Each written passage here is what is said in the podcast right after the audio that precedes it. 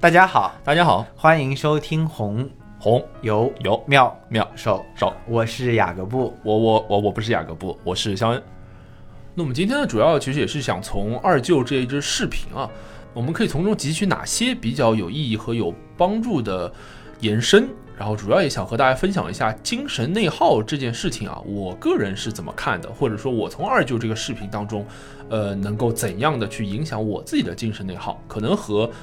无论是这支视频的作者的观点，还是和现在很多去支持或者批判这支视频的观点，可能都不太一样。所以，我们今天呢，就想从二舅这个视频啊聊起，说一说啊，这个精神内耗这事儿啊是怎么回事，以及我们自己可能有怎样的方案，能够来缓解自己内部的一些呃不稳定的东西吧。二舅这个视频，说实话，我一开始没有关注，没有关注的原因呢，其实跟我们后面要探讨的很多东西都有很大的相关。因为我看到它是一个很火的视频，它的内容通过它的一些就是简简介和简述，然后包括评论区的一些回馈以及热搜上的话题，其实大概都能知道他在讲什么。然后我甚至都能够猜想到他会引出哪些争论，大概会有哪些方向的探讨。所以一开始呢，我其实是没有关注的。以至于说，甚至是你叫我说啊，我们可能要聊一些相关内容，我才去真正点开了这个十几分钟的视频。呃，我的情况其实跟杨老师有些相似啊，就是可以说是比您的情况更前置一些。就是我自己呢，也当然这个视频在我的 B 站首页上出现了，然后也在我的朋友圈和别人这个推荐当中出现了。呃，我自己没有第一时间点开去看，因为就是我也怎么说呢，从各种渠道吧知道了这个视频是一个非常现象级的呃视频。但是我我自己啊，就对这种爆火的内容，其实会天生有一些警惕。这个警惕其实大多数情况下都可以概括为两种原因啊。第一种原因是这种爆火东西，在我看来就相对而言啊比较粗俗。就没有什么好看的。简单来说，这个我相信很多那种，呃，之前大家应该能够想到很多的类似的例子啊，就是它爆火并不是因为它多有深度或者多有内容或者多有见地，只是因为它某种呃戳到了这个点，戳到一些俗气的点，呃，或者戳到一些三俗的点吧，类似于这样的，所以我一般也不会去看。然后还有第二点呢，第二点其实会比前者更加让我警惕，就是如果它不是因为俗气而爆火，而是因为它真正的发表了一些观点而爆火的话，那。就我有限的对中文互联网的观察，这个视频一般来说，或者这个观点一般来说是很难善终的。所以你看到这个视频的第一感受是有点担心，是吧？对，因为我看到这个视频，然后包括或者更准确的说，是我也是在别人推荐，他说你一定要看一下，那我就想。就还是看一下嘛，因为我看它应该不是一个三俗视频，三俗视频我可能点的更快。什么？没什么啊。然后就是啊，它不是一个三俗视频，那我就看完了。它应该是十一分钟多一点嘛，我就完整看完了。看完之后，坦率说哈，我这个说出来也不怕招喷啊。包括我可以也提前打一个预防针，我们今天这期节目当中，我有可能呃很多的表达啊，可能会引起很多。嗯，对，也没有很多，可听我们节目的人也不多啊，反正可能会，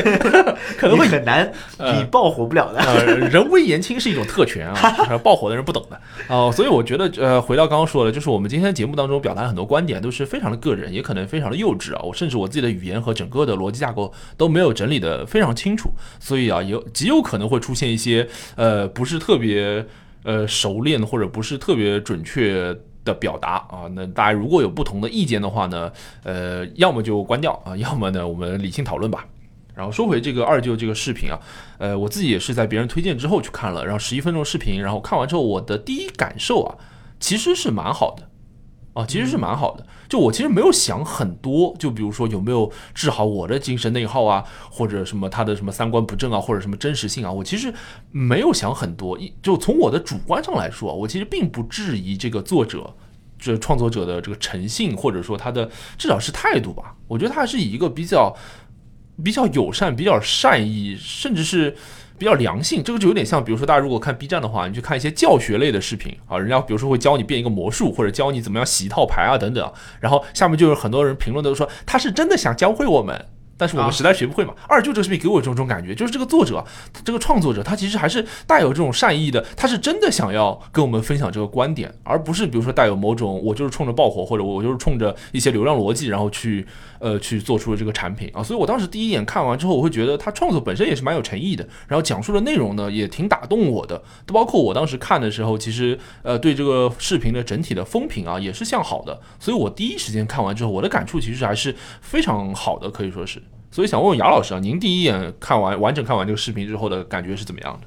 说实话，我第一次看完的时候，我就感觉很魔幻了。就是我为什么用这个词呢？是因为，呃，也有人在评论区会说到，就是说他他的那个配音的方式和讲述的这个腔调，跟另一位博主就是有一些相似。那位博主叫十里芬，我不知道你有没有看到过，他就是经常去拍一些什么在河北的一些很魔幻的那种景点，就农村魔幻，你比如说造的爆大，但里面没人，然后有一些很奇怪的什么雕塑角色之类的，反正就大概是这种。你说土味，我觉得也不叫土味，就是一种魔幻农村魔幻现实主义结合，有点像四十一炮最后的结尾，就一枪枪打在我的心上啊，就是这种感觉。我很挺爱看这位博主的，然后他的解说方式其实是跟它非常类似的，有一种我可以说有一点点就是荒诞和我甚至某些小的桥段有一点点嗯戏的这种感觉啊。然后，但它的那个摄影方式，你会觉得有点像什么《四个春天》这种，有点像这种呃现实纪录片的这种感觉和色调对比度也稍微有点大。然后就有点这种感觉。那当这两者结合的时候呢，其实我一下子，呃，会跳进跳出，不是特别能够判断这是不是个真实的故事。当然看完之后，我也觉得是不是真实故事没有那么那么重要。但我第一的感觉和反应，其实是我如果它是真的，我希望它是假的；如果它是假的，我希望它是真的，就有点这种感觉。哦，杨老师很有人文情怀啊，这话说的。就有有些人拍那种就假装自己断腿的视频，你我不知道你们看到，为了博流量，然后就会有人评价他说，如果他是真的，我希望他是假的；如果他是假的，我希望他是真的。当然这是一个反向诅咒。但看到这个视频的时候，我说如果他是，呃，如果他是真的经历过这些苦难的话，我真的希望就是没有。如果这个视频是假的，你是故意用来博博眼球，或者说编造，就以这种恶恶的角度出发的，那我真的希望就是。就是这个编造的人会经历，就是你编造的这些苦难，就有点这种感觉了。呃，这个其实就提到了，就往后啊，这个视频的现象不停的发酵之后啊，他遇到的第一个，也是应该是最早最先的这个劫难吧，可以说是，其实就是对于真实性这个展开了一轮非常强烈的质疑。而且这件事情，当然我自己没有特别关注它整个后续的发酵，因为我自己觉得这个其实。哎，挺让我不适的。一会儿我们会具体提到啊，就是，呃，就是在这个作者一个猜想，他在这个节目当中，或者说在这个影片当中啊，其实他我印象当中他会有一句原话，说就是我说的每一个字都是真的。但是后来事情发生之后，没过多久啊，就会有越来越多的证据来证明，其实当时有很多或者这个视频当中有很多年代上的，或者说呃地点上的和真实情况有出入的这个部分。呃，所以第一个受到巨大争议的就是关于真实性。然后真实性这个事情，我个人的感受啊，那接下去就要开始我个人的观点了。就像我前面说的，就是有可能会让很多观点不同的同学和听众感到不舒服。那这个大家酌情，这个不一定非要听完了，也可以都可以的。那呃，我自己觉得，就像刚才雅老师讲到的一样，我并不觉得这一部视频的真实性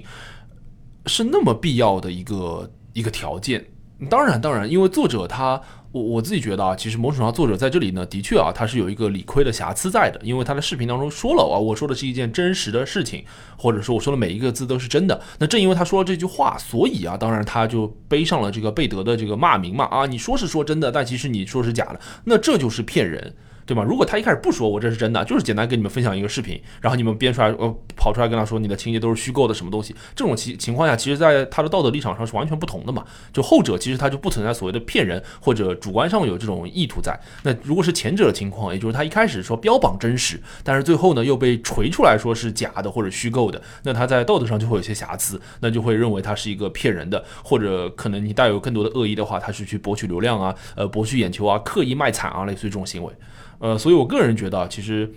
对于这个真实性这件事情而言，呃，这个指摘应该是无可争议的。就是人家既然就像我前面说，他标榜了真实，但是最后去 turn out to be 不是，就是不是一个呃写实的故事，那他肯定是一个怎么说呢？肯定是一个值得或者应该被攻击和指责的部分吧。然后呢，关于这个视频啊，其实除了这个真实性这一点来说，还有我还看到后续有蛮多的这个反对的声音出现的，呃，包括我刚才和雅老师在讨论的时候还讲到，就二舅这一期视频啊，其实现在在整个网络上已经有被刻意的去做一些限制了，比如说我我看到的啊，可能不一定准确啊，反正 B B 会有给他们限流，然后你在微博上其实很多的来源都已经可以看不到了。那呃，最后怎么说呢？对这个二舅这一期视频持相对比较正面态度的最后的。战场吧，就是 只剩二舅这个视频自己下面的评论区和他的弹幕区了。那之所以会产生这个现象呢，我觉得一个很重要的观点，或者说反对这个视频的一个很重要的观点呢，就是说这个视频它的标题呢叫做“治好了我的精神内耗”，但是呢，它去治疗的这个手段呢，或者说它治疗的这个逻辑很简单，其实就是两个字，就是通过比惨，然后来这个舒缓我们自己的精神上的一些呃压力啊或者抑郁之类的。那这个作者啊，尤其是在这个视频的最后，其实他自己也会有一个态度，而这个态度呢，其实就被很多人解读成，那当然我这个词用的不是特别准确，就是作者可能自己也是通过这个逻辑来规避自己的精神内耗的。那他把自己寻找到的这个良方啊，他认为是一个好的方法，然后去分享给大家。但是没想到呢，其实很多的网友，尤其是一些比较尖锐和敏感的网友，其实会不认为这是一个应该有的态度，也就是我刚才说的比惨。在这个视频的最后，这个作者自己也讲到了说。呃，我没有，我忘记他的原话了。大致就是我是一个生四肢健全、生存在一个充满机遇年代的人，我理应应该要比二舅过上更好的生活。那言下之意呢，就是你看二舅已经这么惨了。但是他过得还行，那我们没二就那么惨，我们是不是应该过得更好呢？哎，你这么想的话，你就不会精神内耗了嘛，或者你的精神内耗就好一点了嘛？就这个言下之意，或者说这个药方的逻辑大概就是这个样子的。我觉得这个作者可能啊，他应该也，我相信应该是没有主观恶意的，引用了这套药方，并且自己觉得这是一个值得去分享的内容，然后去分享出来之后，就像我刚才说的，被很多相对比较敏感的网友去质疑了，说这不就陷入了一种。大家非常反对的一种苦难叙事嘛，就是说，好像我们全都是通过比惨的方式来看看那些比我们更惨的人。而不去想一想那些更好的人，或者而不指望自己变成一个更好的人，或者说对于二舅的这整个经历，我我就是相信大家应该大多数的同学都看过这一期视频，就是对二舅的经历，除了他个人的这个命运之外，其实很多时候都是很多什么社会性的、时代性的、结构性的一些不正义和不公平的事件发生在二舅的身上。那对于这种情况下，二舅已经这么惨了，那我们居然要把他当做一个比较的对象，然后去某种程度上成为我们自身幸福或者解决自身幸福的垫脚石，这难道是一个正确的价值？值引导吗？啊，那我先问问雅老师吧。呃，雅老师，您看完之后会有我刚才说的那种通过比惨解决了自己精神内耗的这种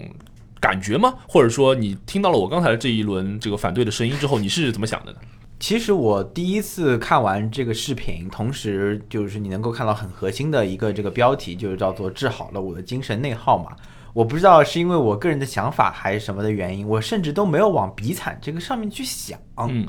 而因为我当时也没有很在意，就是评论区说什么嘛，因为我当时的第一目的啊，是我们要讨论这个视频，那我要先看完。那看完我的第一反应是什么东西治好了精神内耗呢？我们不从作者的视角去看，就是看这个视频的人，如果我从中汲取到了一些东西，而这些东西能够治好我的精神内耗，我们假设这些东西就通通是存在的啊。那我当时的第一想法，治好了我的精神内耗的东西，那就是二舅的。人的态度，而并非他经历的事情本身。那那这个具体的内容，如果落到这个视频，那肯定就是二就经历了什么什么事情，什么什么事情，什么什么事情，但他依旧怎么怎么样，怎么怎么样。你可以用这个句式去套这个视频的主要内容。那很多人看得到的，或者说你说比惨，他看到的可能是前半部分，他经历了什么什么事事情，什么什么事情。那这些东西跟我自己比，怎么怎么样，怎么怎么样。那我当时第一反应真的是看到了他，呃。经历了什么什么事情而怎么怎么样的这么一个连贯起来态度，有点像，如果你看过《活着》，总归够苦难叙事的了吧？这个这个故事，它的就是苦难叠苦难叠苦难，就是你所有的苦难都叠在了这个福贵，对吧？叫福贵的这个人的身上啊。然后，呃，当时看那个《活着》的小说的时候，他就是讲到一个点，就是他开始还是最后我忘了，就是那个福贵他就是有一个牛牛的嘛，有个牛跟他一起的。然后，呃，很多人通过这个场景，就福贵和牛的这个场景，他的第一反应会说：“哎呀，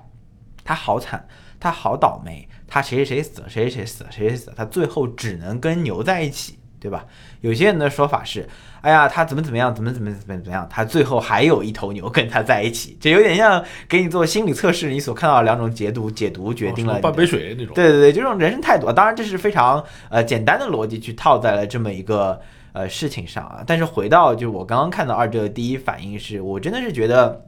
他对于这些呃苦难或者说遭遇，我我甚至都不是说一定要用苦难去形容这个事情啊，他所遭遇的这个事情。他去怎么做的，就套用到我们自己身身上，我们遭遇过了什么事情，而我们能够以什么样的态度和方式去对待它，来改善自己的生活，或者去影响自己的所谓的命运，或者怎么样。我当时真的是以为是这个东西是治好精神内耗，至少大家理解，很多人理解到了精神内耗的良方。所以你跟我讲到的时候，我其实有点吃惊啊，我真的没有想到比惨这个事情居然在这个视频中这么重要，因为。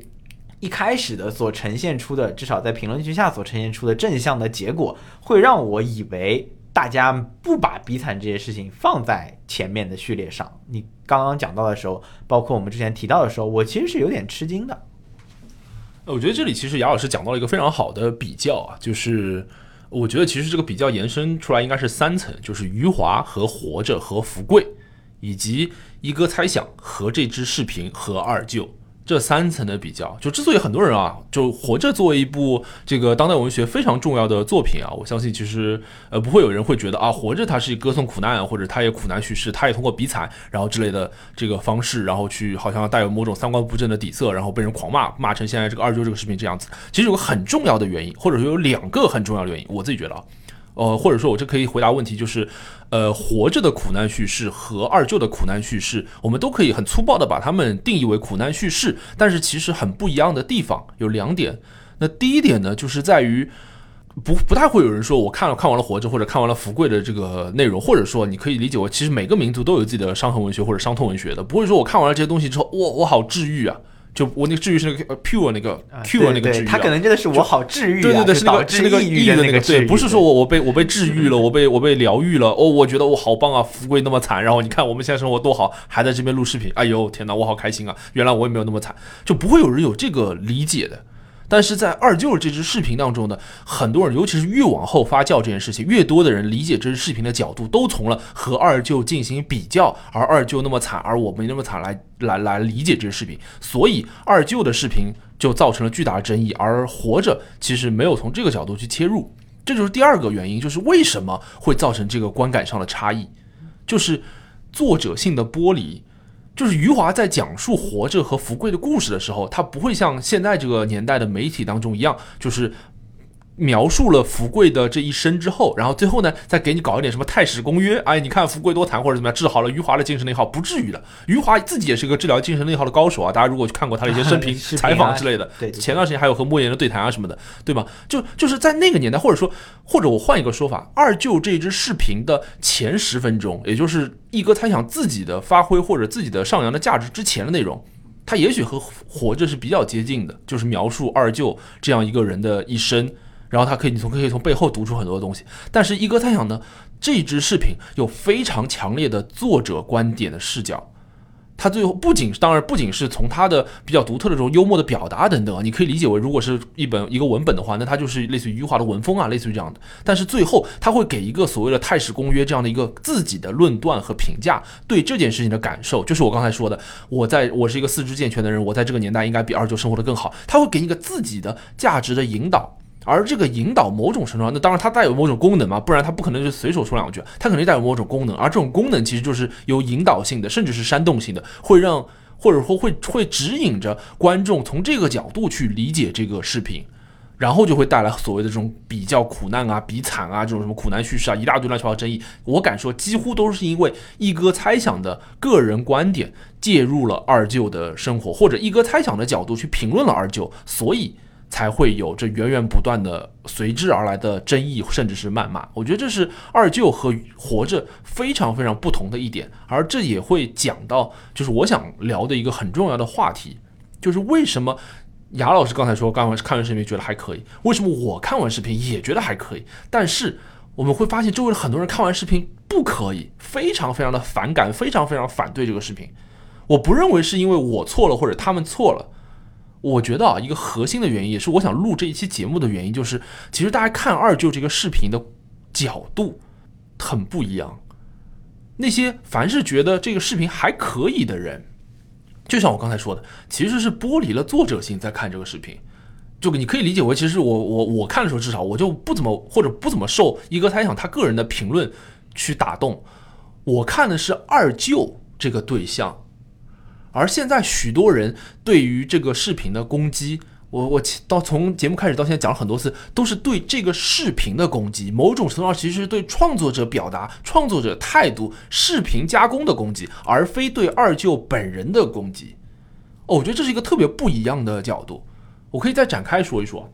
如果我们，我可以先说这个反对的声音。很多人反对说什么苦难叙事啊、比惨，为什么？就像我刚才说，是因为一哥猜想他自己给了一个类似于这样的论调，或者说他找到的药方啊，他找到的治疗我精神内耗的药方是，哎呀，我和二舅比惨。当然用大白话来说啊，他的言辞可能会更加讲究一些，就是他找到的药方，用大白话来说就是跟二舅比惨。哎呦，二舅比我更惨，哎，所以我应该精神，我应该摆脱自己的精神内耗。他找到的药方是这个。那许多人看这支视频，其实你们不是在看二舅，你们在看的是这一张药方。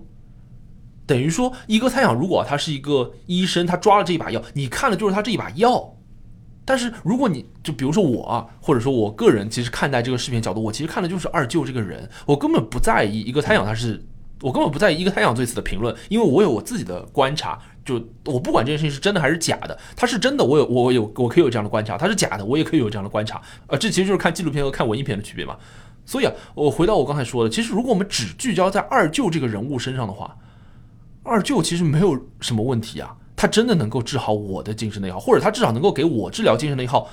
一个方案。当然，这个方案我一会儿会具体谈啊，这个我再可以讲一讲。就就因为我一般看视频其实不怎么开弹幕啊，但是对于这种现象级的视频，我稍微看了一看这个弹幕的风向。在这个视频的最后啊，呃，你如果打开弹幕的话，应该会看到满屏飘过去都是什么？都是敬二舅，就是敬你一杯酒那个敬敬二舅，没有人说敬一哥猜想的吧？都是敬二舅啊。下面那些评论也是说二舅好，二舅好。当然，除了从比如说从什么流量角度去分析文案什么之类的，这个插一嘴啊，我其实特别反感从一些什么流量角度去拆解这个文案啊，然后说他哪里写的好，哪里写的不好，我其实特别反感这个行为啊。这个有点像我们小时候语文课上，然后硬是要把每篇文章里面用什么修辞手法全部讲清楚，我特别反感这种行为。但是当时扯远了，就回到这里，就我我之所以对这个视频采取一个比较正向的态度，是因为我看这个视频角度，其实我看的是二舅，而不是看一哥猜想。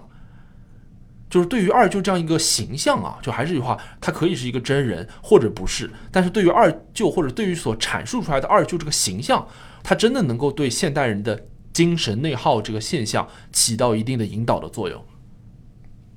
那接下去啊，我们就是讲到一个关键词了，就是精神内耗这个词，其实也有很多人攻击啊，说它是一个深造的词啊，就之前啊没听说过什么精神内耗，然后很多人会从这个角度去攻击这支视频，就在我看来，这个攻击嘛也很扯淡，人家就。就我我退一万步说，哪怕这就是一个新造词，又怎么样呢？其实就就我们见的新造词难道还少吗？就是坦率来说，就是这个词有有什么伤天害理的地方吗？甚至很多去攻击“精神内耗”这个词不准确或者怎么样的人，你们自己大概也知道“精神内耗”可能是个什么东西吧？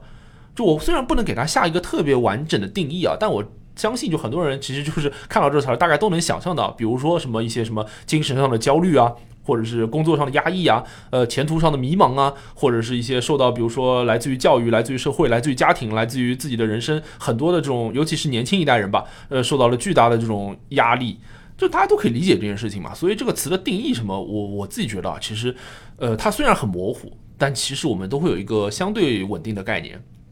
那更重要的其实是聊一聊我自己是怎么理解精神内耗的，或者说我为什么会觉得二舅这个形象，我再强调一次，我用的是形象这个词，而不是人物这个词啊。二舅这个形象为什么能给我看待所谓的当代年轻人的精神内耗一些指引？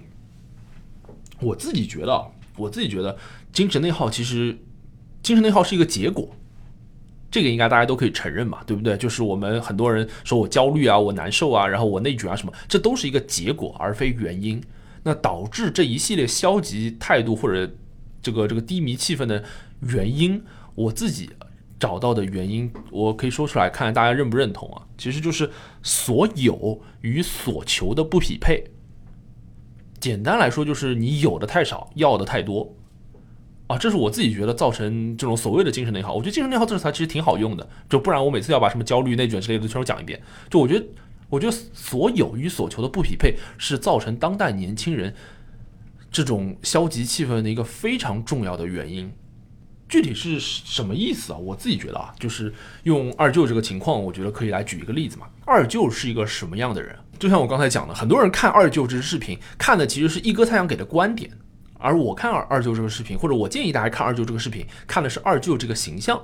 那如果你是看一哥猜想给的观点，通过比惨的方式获得了精神内耗上的解脱，你其实就是把二舅也好，或者把自己也好，理解为了一个阿 Q，对吧？这个其实很容易理解嘛。你是通过一些比如说跟更惨的比，然后精神胜利法，类似于这种啊，弱者抽刃向更弱者，然后强者抽刃向更强者，有点这种感觉。然后就就你是通过精神胜利法，然后把自己变成了一个阿 Q，然后去。去去获得了某种解脱之类的，这个东西呢，我自己觉得是一个不长久的、假的、虚幻的、不稳定的。但是如果你是专注在二舅这个人的形象上，二舅比起阿 Q，其实更像颜回。就大家以前小时候，我感觉学校里面应该学过这这篇嘛，就是《论语》里面就是孔子说的“贤哉，回也”，对吧？一箪食，一瓢饮，在陋巷，人不知其忧，也回也不改其乐啊！贤哉，回也。还有什么？呃，反出是饮水，取功而正之，对吧？就类似于这种不义而富且贵，于我如浮云。颜回是什么样的？你不觉得二舅更像颜回吗？就是他物质也不丰富，对吧？然后当时那个年代啊，就是什么春秋战国，对吧？大家也知道，有很多用现代话来说，有很多时代性的、社会性的、结构性的问题。所以这些怎么样？所以这些有才干的，然后又有理想的，所谓的这个坦坦荡荡的君子，人家也没有一些好的处境，甚至还有什么菜陈绝粮，饭都吃不起，类似于这种事情都发生的。那人家是怎么做的呢？人家就是安贫乐道嘛，怡然自得嘛，这有错吗？这当然没错呀。我昨天和我朋友讨论二舅这个视频的时候，我就问他，不撇开作者的观点，光这个二舅这个形象本身，他如果在他这个处境当中，还有比安贫乐道更好的解法吗？其实是没有的呀。这也是我自己觉得，这也是一路以来，就像我前面说的，我把二舅比作颜回，其实这也是一路以来我们比较宣扬的一种价值嘛。那。颜回也好，二舅也好，人家有的也不多，对吧？坦率说，人家有的也不多，或者说他外在的物理层面的有的也不多，但人家也不要求什么，要求什么就自己去做一些什么，或者争取一些什么，实在要不到也就算了，就这种态度难道不好吗？我看到的其实很多对这一期视频的反对啊，或者对这个二舅这个形象的反对，就很多人都说：“哎呀，你怎么不抗争啊？”对吧？你怎么不发出声音啊？宁鸣而死，不默而生，对不对？你怎么不去抗争，不去勇敢的反对那些不公平的黑暗的东西？我昨天也和同学聊起这个问题了，我就问：那你怎么理解豁达这件事情啊？你怎么理解宽容这件事情？你是不是觉得，或者说支持这种论调的人，是不是就觉得所有的豁达全都是一种伪善，或者所有的宽容全都是一种虚构？我觉得这也不至于啊，对吧？我觉得这个就有点像以前我们就是。就看到过一个辩论赛的辩题嘛，就是年轻人更应该放自己一马，还是逼自己一把，对吧？蛮烂的，我不管这个题烂不烂啊，但是就有点这种感觉，就在很多时候，其实放自己一马就可以解脱精神内耗呀，就可以解脱所谓的所有和所求的不匹配啊，在适合你的维度当中去选择适合你的那个范围吧。不用，比如说我就这么，这个就有点像，比如说我们去买房，对吧？你就拿五百万买不了一千万的房。但你五百万，你可以比如说贷贷款买个八百万的房也可以，对吧？就类似于这个样子的。这这个就像我们自己去买东西，无论你是买小东西，买一双鞋，呃，或者买什么东西，还是买大东西，买一台车，买一套房，人家第一句话都会问你，你的是预算是多少？那为什么人家会第一就就第一句话都会预算了？就是因为你有什么，而你要的东西是不是在你这个预算可够到的范围之内？我自己一直都有这个感触，就是很多人的所谓的精神内耗或者所谓的焦虑啊。都是把目光放在那些不可及的东西上，甚至是无限的东西上。我不是说有欲望一定是错的。我打个比方，我特别反对的事情是什么？就是我今天想要 A，然后我可以努力一下拿 A，明天又想要 B，B 可能是比 A 更好的，然后又要 B，又要 C，又要 D，又要 E，就一路这样下去。你的一生永远都在追求，而永远不会感到满意。当然，你可以说这是一个特别积极的态度，或者特别向上的态度。哎呀，社会的进展，这个社会进步就要靠这种态度。这我也可以认可，但首先我先解决我个人的问题嘛。我觉得这种一路的追求真的很疲惫啊，真的很疲惫。就好像比如说你去旅游，对吧？你到了一个地方，你总应该欣赏一下，或者到了到那些你你能去的地方，而不是永远把目标放在你到不了的地方。比如说我的志向就是上火星，这个志向也没什么错。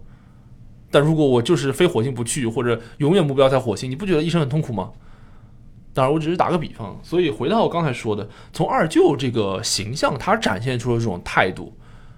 我个人觉得，其实对于当代年轻人的精神内耗会有这样的启发，就是当你的所求过多的时候，或者当你的所有很有限的时候，可以降低，至少在一定的时间里面去降低自己的所求。那这样的话，当所求和所有相匹配的时候，你就会很豁达、很潇洒，你就可以理解，也可以原谅许多事情。我记得以前木星就有一句话嘛，叫做“成觉世间一切都可原谅，却不知道去原谅什么”。我觉得这是一种很好的状态。有很多人可能会觉得，哇，这好懦弱啊，这好软呐，这好 weak 啊。不是啊，我觉得这才是一种特别强韧的状态。我以前还有一句话，我特别喜欢，叫做“心若空无一物，它便无迹无涯”，就是这个样子的。你有时候给自己设限，给自己设了一个目标，它可能会追逐你前进，但是有很多时候压力其实就是来自于这些。当然，我再强调一遍，我不是在建议大家说，哎，你什么目标都不要有，然后你什么事情都不要做，你什么进步都不要想，不是的，而是我们可以阶段性的，可以一步一步来，甚至还可以做好放弃的准备。放弃不是一件那么不可接受或者不能原谅的事情。我我刚刚你一说话的时候，我一直在揪头发，因为因为我一般就是想事情的时候，就会开始揪自己脑后的几根头发。呃，我其实大学的时候就是特别嗯羡慕你，我不是能说羡慕啊，就是跟我们之前卷老师一样，因为你们知道当时打辩论的时候，卷老师就是也打四遍，就是总结的位置，你也是总结的位置，然后我当时呢主要是打三遍，对吧？质询的位置，但是卷老师也一直讲到一个词，就是说刚刚那个大段怎么着也得有个十分钟了吧？我感觉我没有仔细看时间，得有个十二三分钟了。之前我们聊天的时候，卷老师也提到过，就是很羡慕你有这个长篇的表达的能力。我也一直很羡慕你有长篇表达能力。然后甚至于有的时候我会有一些呃反向的解读，我就是觉得好像呃有些事情肯定不需要讲这么久，对吧？就比如说之前黄志忠他这个结辩的时候，就有人对他的结辩有意见啊，就说他可能就是。听君一席话，如听一席话。有的时候就是觉得说他可能观点也是很少的，但是他的形容表达，他的这个渲染能力是很多的啊。当然这也是一时一地的观点。然后呢，我有的时候会很羡慕这样的这个长篇表达的能力，以至于这种东西慢慢的成为了我的精神内耗。我我不知道你会不会有这样的感受啊？你你怎么一下笑了也没有说话？我大概知道你的意思了。我觉得就是对对对，还是来自于和周围的人比较和竞争。对，因为我们剪辑的时候，我剪的时候就呃有一些话题，就是其实我不认为，就是说我们表达的，我跟你表达的观点有高下之分。但我一定能看到那个剪辑的时间线上，就是有篇幅之分，就大概是这个意思啊。然后我真的会偶尔剪掉，就多故意的啊去多剪掉一些你的话。我不是为了这个嫉妒啊，我是觉得就是好像的确你有的时候在翻来覆去的用一些相似的表达、相似的例子去佐证一件事情，这种时候有的时候会在我看来没有什么很强的必要。然后，呃，我当然觉得这是一个这个正常的观点，我也不觉得你说是对你嫉妒，我觉得也没有吧。但是我觉得时间长了，这样的东西会成为我的精神内耗。我不知道这个表达准不准确啊？就是有的时候我觉得好像我需要去跟你比这个东西，需要去在表达上多说一点。但是其实这件事情是没有必要的，因为你想说的多和我想说的少这件事情。本身没有什么对错，它甚至于，呃，可能呈现出的效果上有不同，但是其实没有什么，没有什么重要的点。我刚刚一直揪着头发在想啊，我要说多久的话才能够跟你对上，才能够治疗你的精神，才能够治疗我的精神内耗。说的太少肯定也不行，对不对？因为我什么都没有说出来，对吧？我我好，我的观点虽然跟你相似，但是其实我也有我表达的方式和方法。那我没有说出来，我肯定也不满意，对吧？但如果我说的太长，其实就不是我的风格和方式了。那你刚刚讲了十三分钟，我也讲十三分钟，那那可能就是你讲十三分钟是三分钟、三分钟、七分钟，就是类似于这种感觉的分布。我讲十三分钟就是六点五分钟乘以二，对吧？那我不是我的表达方式，所以我想啊，就是刚刚讲这一段话。会不会是一个恰好的，就是慢慢治疗自己精神内耗的篇幅和方法？就杨老师刚才讲的这个事情啊，就当然虽然也用了很长时间，你自己回去剪一下吧。就杨老师刚才这个这个事情啊，其实就是我想表达，就很多比较其实都没有没有意义的，或者说没有必要的。就今天比如说杨老师你烫了一个头，明天我也要去烫头，今天我讲了十三分钟，你也要讲十三分钟，就这种比较真的全无意义。这个让我想起啊，我个人交友也有一个经验，就是个人和朋友的交往也有一个经验，就是我从来不在意人家做什么。就工作上，或者他家里条件怎么样，或者他工资多少，或者他什么感情状况，我从来不在意这些事情。这个让我想起很早的时候啊，就王思聪说过一句话，他说：“我交朋友啊，从来不在意你们多有钱，反正对，反正不可能因为我有钱。”那当然，就王思聪这个话还是在一个比较的语境下，因为他是这个比较，或者他是这个 game 当中的赢家，所以他好像可以放下身段，觉得好像很宽容或者怎么样。但我我理解不是这个样子的。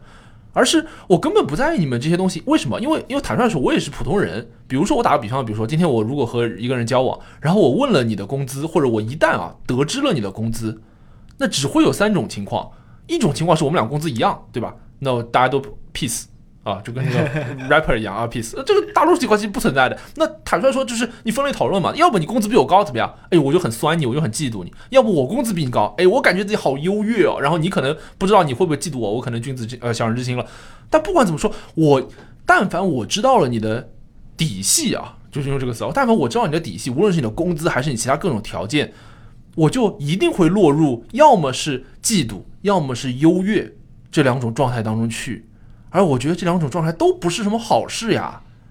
那我为什么要落入这种状态呢？那我可以从根源上就切断。这也是为什么我跟别人聊天，包括杨老师，你肯定会觉得我跟别人聊天很少就问你，比如说你工作怎么样啊，最近怎么样啊，然后那什么情感状况怎么样，家里怎么样，我根本不在意这些事情，并不是因为我条件有多优越，好像一定是这个比较领域当中或者场域当中的赢家，而是因为我根本就不想把自己置于这种比较的场域。就还是回到我刚才说的，其实就是你调整好自己的心态，去避免这种无意义的比较。这种比较其实都没什么意义，而这种比较就是你精神内耗的来源，就是因为你觉得我比不过别人等等。所以回到这个二舅的视频，我非常的尊重，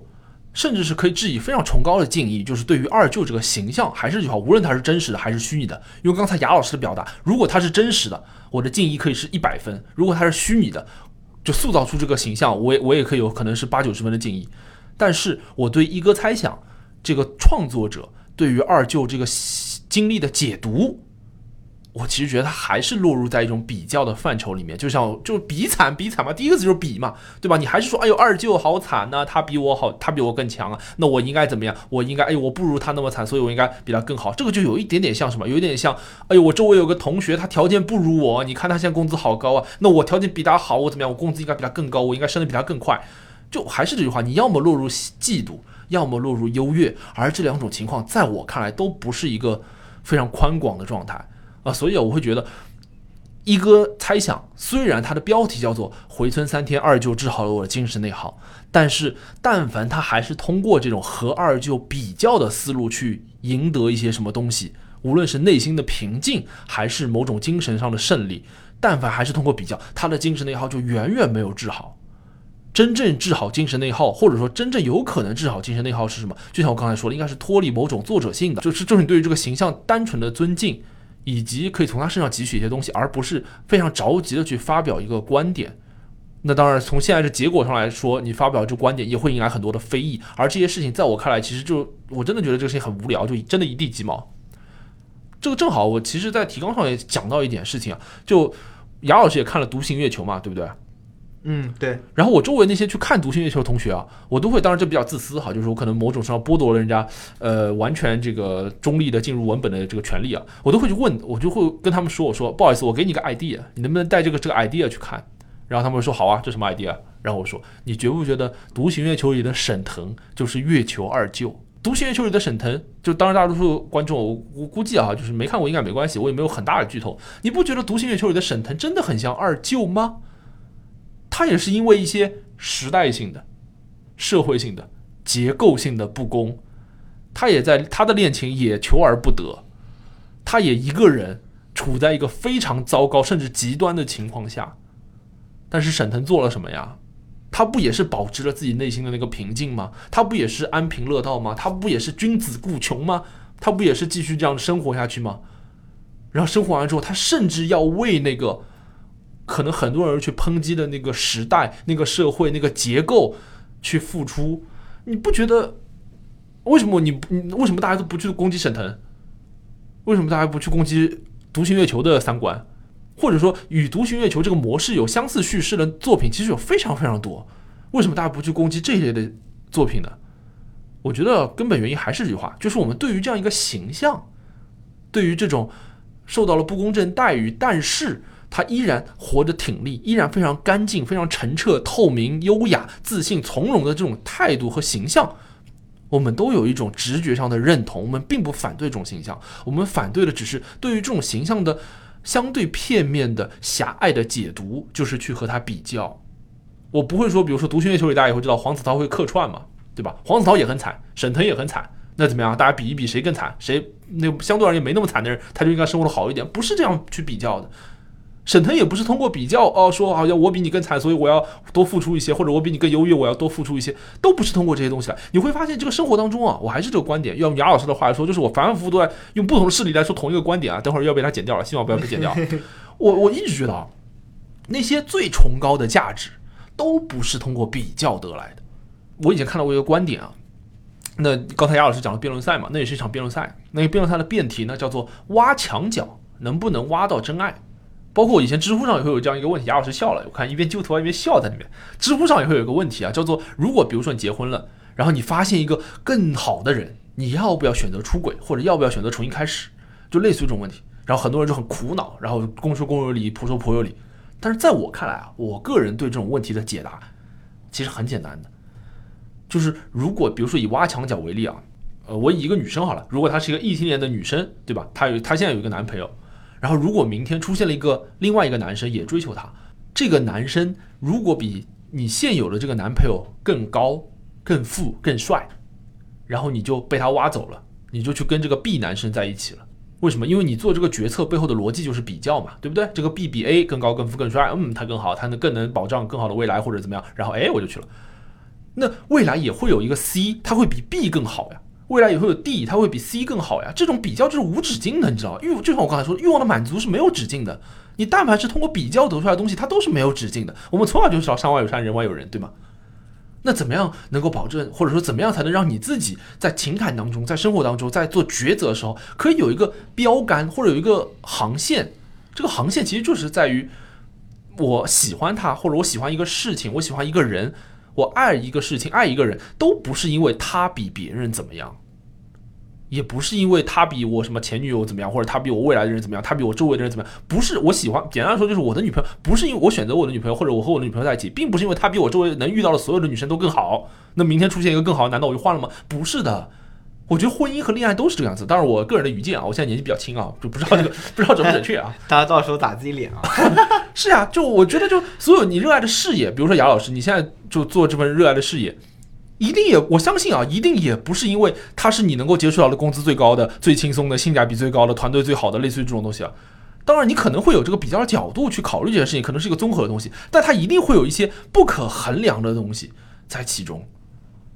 我觉得啊，就对于一份你真的发自内心的有真心和热忱去去付出的对待这个对象，他一定有很多不可衡量的东西。这让我想起了很早以前玛丽莲梦露有句名言，我觉得这句话特别好，叫做“这个世界上最好的东西都是无价的，第二好的东西都非常昂贵。”我相信你一定接受过一个观点，就是喷喷你的这个观点的，就是说你现在能说出这样的话，是因为你已经有了比较好的这个基础了，就肯定有人喷过这样的事情。就是如果你是什么更穷的人啊，什么之类的啊，就因为我们也讨论过，比如说关于工作的一些看法，有人我相信肯定包括我自己也也有过这样的想法，就是如果你是一个更穷、很穷很穷的人，你可能的想法就跟现在不一样。这个是我觉得很多人碰到，就是你跟他们讨论这个问题的时候会给到的一个回复。但是我觉得这个回复或者针对这个东西，它有一个背后有两个忽略的一个事情啊，就一个事情就是还是。他在比，这是一个核心的逻辑，无非是他把你的现状跟你可能的情况在进行比较。然后第二个呢，我觉得更多的是没有考虑到情况变化下所谓的心态的应用会产生的变化。你现在所拥有的物质条件其实是你不太能改变的嘛。就是比如说我有我已经就比如说我随便说啊，我比如说我不是不是真的啊，比如说 我已经我已经就是北京有五套房了，对吧？不就是我当然也可以把它卖了然后再捐掉，但是这可能有点太超脱了。就是我总归会有一个已经现存的、现实的已经有的情况的。那我依托于这个情况，那我有自己的处事方法，那我可以就是很豁达，对吧？之前不是也有什么上海五十一岁的人把房子卖了，然后去什么辽宁买了个房子大住特住啊，就类似于这样的 大住特啊，就类似于这样的豁达的状态啊，就大概是这样的感觉。就很多人会喷啊，就是你有你有这个钱了，就不只是喷肖老师可能提出这个观点了，就网络上也有很多人喷，就你那你当然是你五十一岁，你有这个钱，你卖得了这个房，你才做这个事，对吧？但是我相信啊。如果他是一个不同的条件的人，就就如果这个人上海五十一岁有一套房的人，他是二舅的话，就如果他是二舅的话，那他依旧能够有另一种方法，但是是相似的方法去面对现有的处境。所以很多喷这些事情的人，我觉得就是忽略了这背后的逻辑在。因为这个又让我想起了，我还可以把刚才的观点更进一步，或者说是这样，就是我也可以理解，我也可以想象。就是会有我刚才表达了一个核心观点嘛，其实就是说怎么样获得所谓的 inner peace，也就是内心的宁静啊，或者内心的平稳啊，而就是简单来说就是，呃，你不要去和别人进行无意的比较啊，然后把自己的所有和自己的所求去匹配啊，类似于这样的，这是我的一个核心观点嘛。然后我也可以想见，那坦率说，我也遇到过，就是很多人，就是杨老师刚才说的，就是类似于说你啊，什么何不食肉糜啊，或者你类似养尊处优啊，类似于这种观点，我的确。视野是受限的，这当然是客观事实啊，就肯定是这样的。我相信，无论是谁说，无论是什么阶级的人来表达观点，他的视野一定是受限的，这个是很难避免的事情。但是我其实还有一个更可以在更广义的一个范围或者说逻辑上面来来证明，呃，不要去做无意的比较，才能获得内心的平静这件事情的合理。就是刚才雅老师会讲到嘛，就是你可能身处不同的。可能是阶层，或者是物质条件，甚至只是呃同样一个阶层，同样物质条件，只是不同的阶段，然后你会有不同的情况，这需要一概而论，呃，不能一概而论，对吗？但是其实你反过来说，不去进入这种无意的比较，对于获得内心的平静这件事情如此的必要，才使得无论你在什么情况当中，都有获得幸福的权利和可能。不然的话，你想一想，难道所有的我简单来说，难道所有的贫穷的人，他们就不可能幸福吗？那到底怎么样的人才能幸福呢？如果幸福是一个如此明确的标准，就让我想起我以前经常去幻想的事情，比如说我爱你一个人，要不要把自己的爱爱情的指数，然后变成一个具体的数字，或者把这个世界上所有东西来量化？那你怎么量化呢？我比如对吧？我比如说我还幻想过这种事，我很爱幻想这种事。就对啊，就比如说，那坦率说，如果你不同意我刚才说的，说你觉得爱其实很多时候要和什么很多现实条件、物质条件一些具体情况挂钩的，那那难道就有些情况下，这个人就百分之百他不可能幸福了吗？那难道在我们的视角里，那些相对落后的地区、相对落后的国家，甚至是相对落后的时间段里面，就不可能存在幸福、富足、内心平静的人吗？如果你如果你是顺着这个逻辑下去的话，那怎么样才能够获得幸福呢？是我今天一个月工资五千块钱，我获得幸福吗？一个月一万、一个月十万就能获得幸福吗？你怎么去定义这件事情呢？为什么这件事情不能定义啊？因为说穿了，幸福或者说内心的平静这件事情，它本身就是不能比较的。不是说今天雅老师，我看你不太平静，我比你更平静；或者说今天哎，我看你好像这个不太幸福，我比你更幸福。这些本身就是不能比较的。你当然可以去统计什么幸福指数啊这些东西，但我相信统计出来这个客观的量化的幸福指数，距离真正的这种所谓的 inner peace 还是有蛮大的距离。而且我们都知道，那应该不是同一个东西，对吗？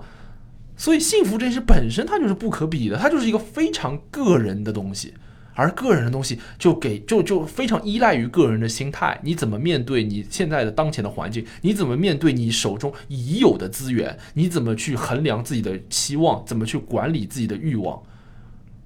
对啊，所以我其实可以从更近一个角度去去证明，试图去证明啊，就是呃，不要通过比较，或者说很多这种幸福的东西啊，内心的东西，它其实就是不可比较的，它和比较这个逻辑体系其实是矛盾的啊。我想讲一个就是。